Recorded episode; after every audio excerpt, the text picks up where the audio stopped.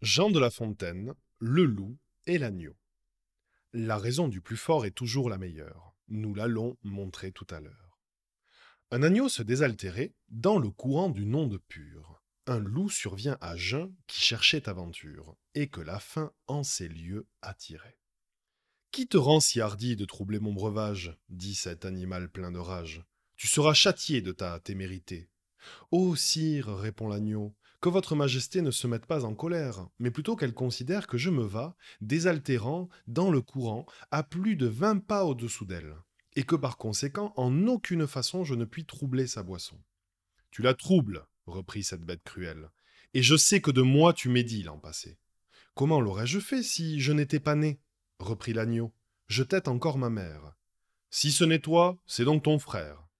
Mais je n'en ai point. C'est donc quelqu'un des tiens car vous ne m'épargnez guère. Vous, vos bergers, vos chiens. On me l'a dit, il faut que je me venge.